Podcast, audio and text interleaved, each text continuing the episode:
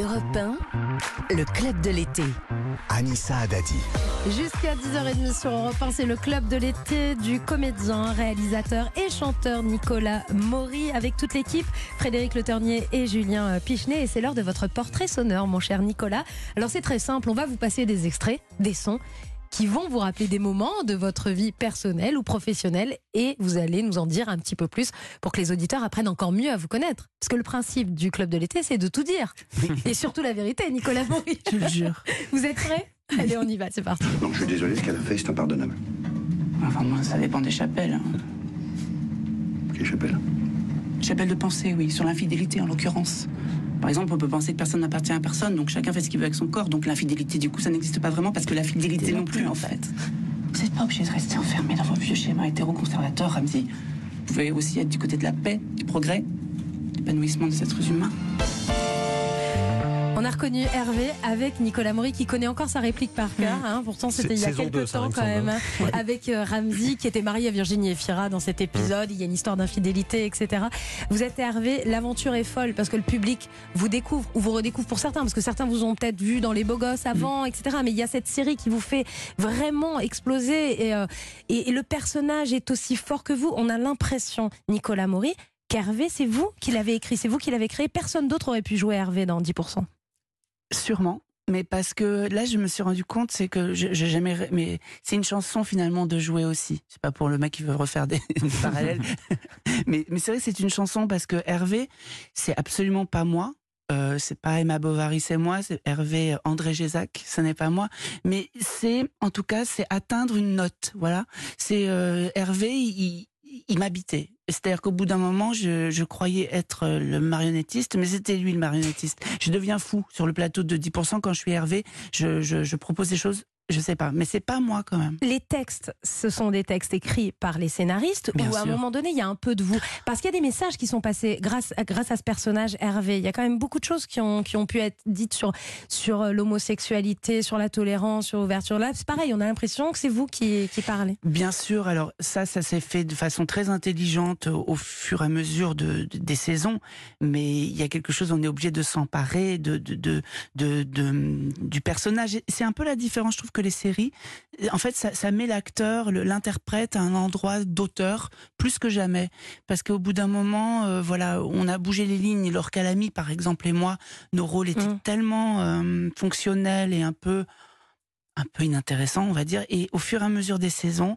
voilà, on, on y a posé toute notre impolitesse, mais notre impolitesse de humaine, de jeu, et puis aussi effectivement les choses assez politiques à dire euh, déjà dans la présence d'Hervé en prime time et, et de Camille Cotin, on jouait des, des- des- des personnages homosexuels. Et ça, ça, c'est vraiment ça a bougé les lignes, je crois. Oui, sur une chaîne publique, Voilà. euh, une heure de grande écoute, Frédéric? Vous aviez pas peur pour la suite de votre carrière parce que c'est un personnage tellement fort qu'on vous enferme un petit peu dans le rôle d'Hervé? Alors moi, je n'ai aucune peur quand je suis euh, devant une caméra. J'ai- presque aucune attente envers ce métier. J'en ai eu quand j'étais jeune et j'ai vu que ça ne marchait pas quand, comme, parce qu'on dit que toute attente est par définition toujours déçue en amour ou en, travail.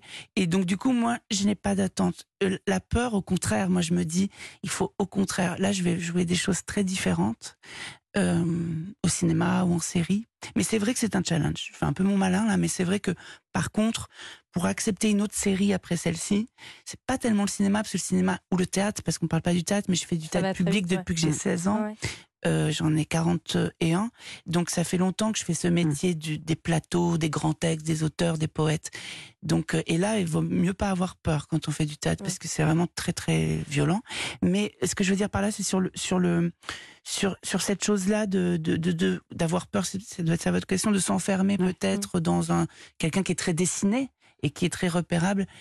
Eh bien, dans la rue, c'est vrai que c'est tout le temps ah c'est Hervé, c'est Hervé. Je suis un Ouais, peu le meilleur ami Ouais. co- de copains euh, homo euh, des gens donc ils sont très tactiles et c'est super mais de plus en plus il y a garçon chiffon qui arrive Ouais. il y a des gens qui aiment bien me dire peut-être ah mais j'ai vu par contre votre film et donc ça ça Mm. me plaît beaucoup aussi euh. C'est- en fait c'est notre responsabilité à nous de faire oublier euh, peut-être. euh, Mais l'histoire Hervé, elle va peut-être se répéter parce que il a été annoncé un long métrage Mm. euh, adapté de la série 10%. Alors pour les fans, c'est une excellente nouvelle, j'en fais partie. Une saison 5. Euh, vous, vous serez là pour les, les deux, les deux rendez-vous pour le long métrage et la saison 5 Oh oui, bien sûr, je serai là. euh, après, ça va être un, un casse-tête vraiment de réunir tout le monde. Ah ouais. Vraiment, c'est les vrais stars pour moi, ce sont ceux qui, qui font la prépa. Mm. C'est-à-dire la prépa, pour ceux qui connaissent pas les auditeurs, c'est quand on, bah, on prépare ces mois de tournage. Mm. Il faut savoir que c'est pas magique quand on doit euh, sur un, sur Faire un, un plan de travail encadré ouais. avec une Isabelle Adjani, Ouais. Isabelle Huppert. et- Camille Cotin qui est aux États-Unis voilà. maintenant. ouais. Et donc là, chapeau parce que même, enfin, tout le monde travaille énormément. Julien Alors, précisons pour ceux qui n'ont pas vu la série que ça se passe dans le monde Oui. des, des agents. Il m'a semblé avoir vu une de vos déclarations. où Vous dites que ça a changé vos rapports avec votre propre agent, cette série, c'est vrai? En Oui. mieux? Euh, On- Vous vous en méfiez plus? Il va, il, va, il, va, il va me fâcher, mon Jean-François Gabard, que j'adore, que je salue, euh, qui est un très grand agent, qui est le plus grand des agents. Et, euh, mais euh, Jean-François n'avait pas eu l'œil quand il a lu le scénario. Il m'a dit C'est vraiment très mauvais. Ça, ça ne marchera pas. On n'y va pas. Ouais, bah parfois, comme ça, hein, on passe à côté. On se trompe. Il y a des comédiens qui sont partis, passés à côté de grands rôles aussi. Peut-être à cause de leurs agents maintenant. Nicolas Maury, on continue votre portrait sonore avec un autre grand événement dans, dans votre vie. On, on en a déjà parlé, mais ça donnait ça. Ça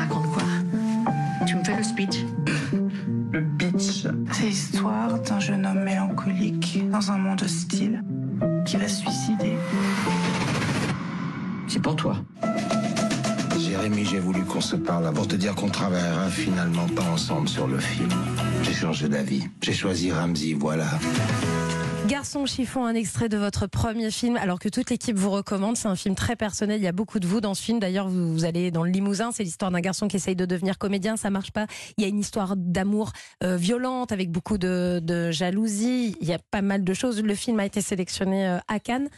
Un second film, Nicolas Maury. Oui, oui, Ah, un second film. Non, ça m'a. c'est en préparation. C'est en euh, préparation. ouais. C'est émouvant pour moi d'entendre encore une fois cette musique-là, parce que c'est des mois et garçon chiffon, mon petit chiffon, euh, je l'ai mis un peu de côté, je crois, parce que voilà, il a été chahuté Mm. pour la sortie. Et euh, là, c'est comme le- me dire ah non, mais il, il est, il est Il est encore là, toujours ça là, m'a fait une, un- une petite flamme. Euh, oui, donc j'ai un j'ai un deuxième long métrage qui sera évidemment très différent, euh, qui se- situera entre la Suisse et Paris. Et là, je rentre d'un hôtel qui était à, à 3000 mètres d'altitude. Et euh, voilà, Ça va parler de quoi ça ce va- film ah, ça va être une, je, je l'espère, une nouvelle forme d'histoire d'amour entre une femme et un homme, une femme plus âgée. Et ils vont faire l'amour autrement que par les corps, plutôt par les mots, par les récits. Et je dirais que c'est comme si, vous voyez, si on- quand on coupe un arbre pour voir le, les, les circonférences, l'âge qu'il a, c'est comme si on faisait une coupe du cœur.